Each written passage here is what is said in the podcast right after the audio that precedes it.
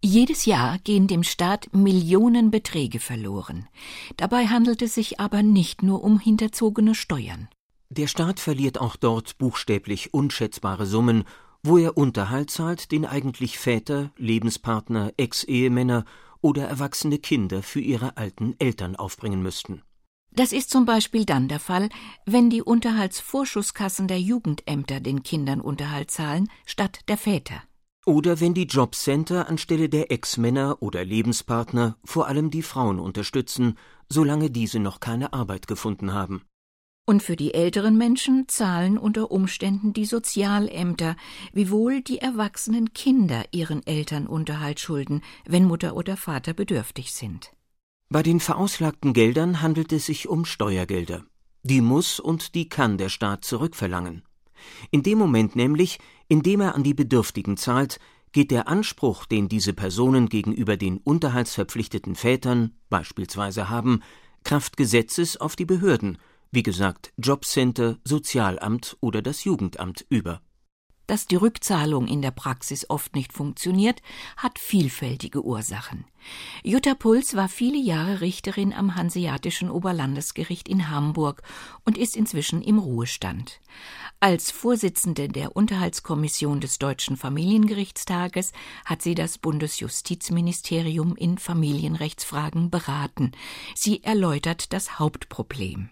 Diese Anforderung an die Behörde, tätig zu werden und nun den Unterhalt vom Schuldner einzuklagen oder erst einmal zu fordern, ist aber ziemlich schwierig, denn diesen Mitarbeitern der verschiedenen Behörden wird eine Aufgabe zugewiesen, die sonst typischerweise Anwälte wahrnehmen. In Familiensachen, in Unterhaltssachen muss sich jeder Beteiligte durch einen Anwalt vertreten lassen. Und diese wunderbare Aufgabe ist vielen Behördenmitarbeitern gar nicht bewusst, dass sie quasi die Rolle von Anwälten Kraftgesetzes übertragen bekommen haben.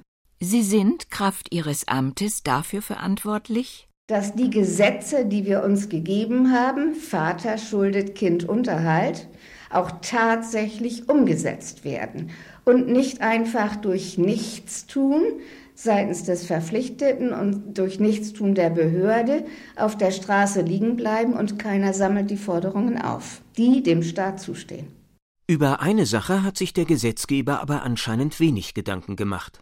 Die Behördenmitarbeiter sind gut ausgebildete Verwaltungsmitarbeiter, aber auf dem Spezialgebiet des Unterhaltsrechts sind sie nicht ausgebildet und auch übers Prozessrecht, also darüber, wie ein Verfahren vor Gericht abläuft und welche Rechte und Pflichten sie haben, sind sie nicht ausreichend informiert. Geht aber ein streitiger Fall vors Gericht, dann müssen die Behördenvertreterinnen und Vertreter in jeder Hinsicht so kundig sein wie Richter und Anwälte. So manches Gericht lässt sie spüren, dass es sie nicht als ebenbürtig ansieht. Auch Barbara Riedmann hat diese Erfahrung gemacht. Sie arbeitet in einem Jobcenter. Während eines Termins beim OLG habe ich erlebt, da sind ja also drei Richter anwesend, dass eine Richterin im Besonderen mich kaum angehört hat, mich übergangen hat, die Einwendungen, die ich hatte, abgeschmettert hat mit der Devise, wir sind doch hier die Instanz, wir entscheiden selber.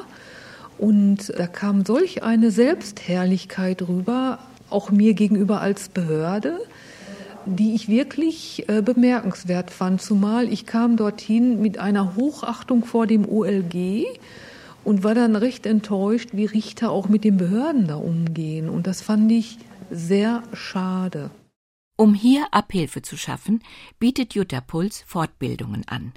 An Studieninstituten oder bei anderen Organisationen werden die Seminare veranstaltet und von den jeweiligen Behörden auch bezahlt. Damit die Mitarbeiter ein solches Angebot überhaupt wahrnehmen können, brauchen sie aufgeschlossene Behördenchefs. Zu denen zählt Joachim Tag, der Geschäftsführer des Jobcenters Lübeck. Das gehört für mich natürlich dazu, sich fortzubilden und auch die entsprechenden Kenntnisse zu erwerben, wo es darum geht, wie man sich in einer bestimmten Rechtsmaterie verhält, um dann auch diese Ansprüche, die ja letzten Endes Ansprüche des Bürgers sind, dann auch gut und erfolgreich durchsetzen zu können. Zu einer solchen Fortbildung haben sich 15 Mitarbeiterinnen und Mitarbeiter verschiedener Jobcenter und Jugendämter eingefunden. Liebe Teilnehmer an diesem Seminar, ich begrüße Sie sehr herzlich und freue mich. Und das Erste, was Jutta Puls unternimmt, ist, Ihnen in Ihrer amtlichen Funktion als Anwälte Kraft Gesetzes den Rücken zu stärken. Mit dem Blick ins Gesetz. Der Gesetzgeber hat Ihnen eine Anwaltsrobe verliehen. Wo im Gesetz hängt Ihre Anwaltsrobe? Paragraph 114 steht. Ja, hier hängt Ihre Anwaltsrobe, die Sie bitte stolz tragen. Das ist ein Privileg, das niemand in der Behörde sonst hat. Niemand. Ihr Selbstbewusstsein sollte ganz schön wachsen. Und vergessen Sie nie, wo Ihre Anwaltsrobe hängt? Die symbolische Anwaltsrobe hängt bzw. ist geregelt im FAMFG. Das ist die Abkürzung für das Gesetz über das Verfahren in Familiensachen und in Angelegenheiten der freiwilligen Gerichtsbarkeit. Doch bevor Sie anwaltlich tätig werden, also lange bevor um Unterhaltsrückzahlungen vor Gericht gestritten wird, müssen die Behördenvertreterinnen und Vertreter viele unterschiedliche Rechtsfragen klären. Zum Beispiel die, ist der Vater, der seinem Kind keinen Unterhalt zahlt, überhaupt leistungsfähig? Sind seine finanziellen Belastungen, die er geltend macht, stichhaltig und muss die Behörde sie anerkennen?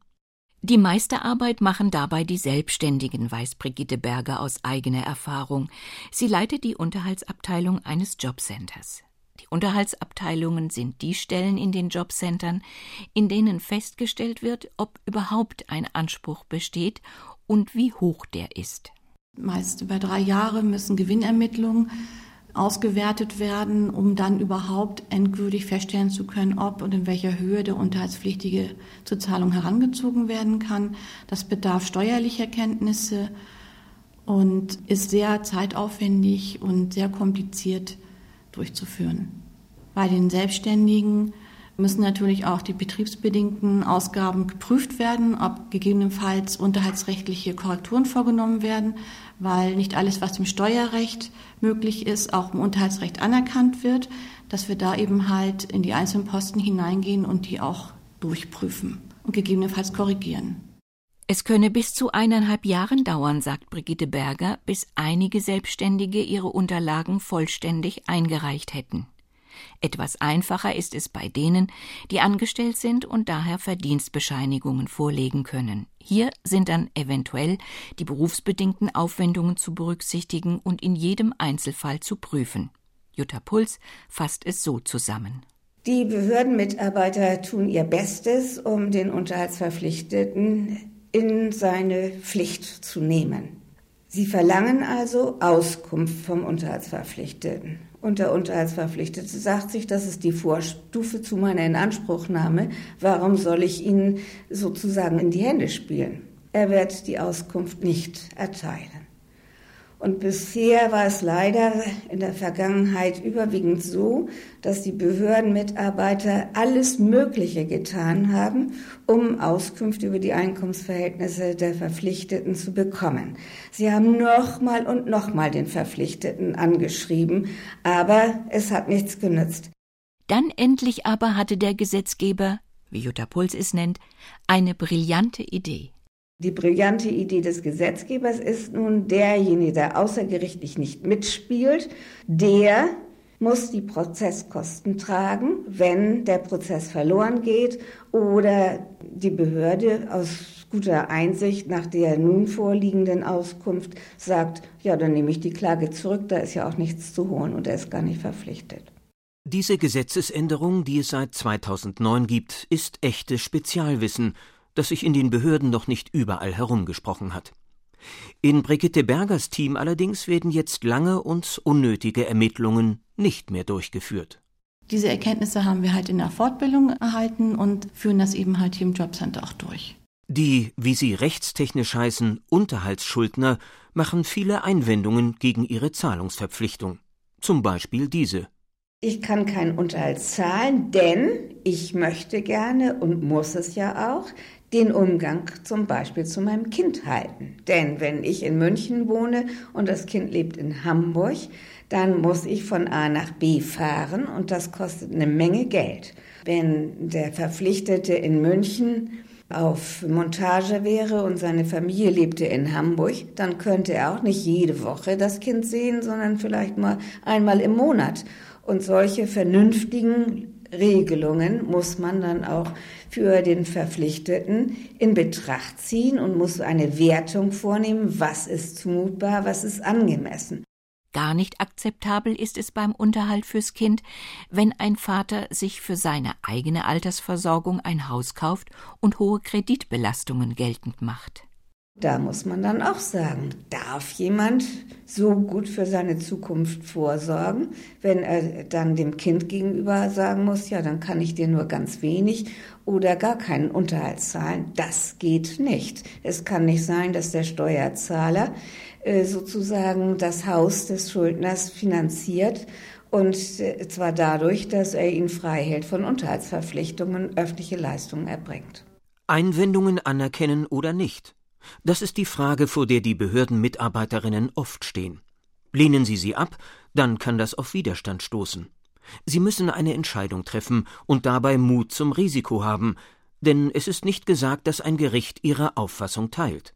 Aber dieses Risiko kann der Steuerzahler ohne weiteres tragen, denn er ist als Steuerzahler, als Staat imstande, solche kleinen Einbußen hinzunehmen. Er signalisiert aber durch ein Verfahren, auch wenn es erfolglos geblieben ist, der Staat ist imstande und will die Gesetze durchsetzen.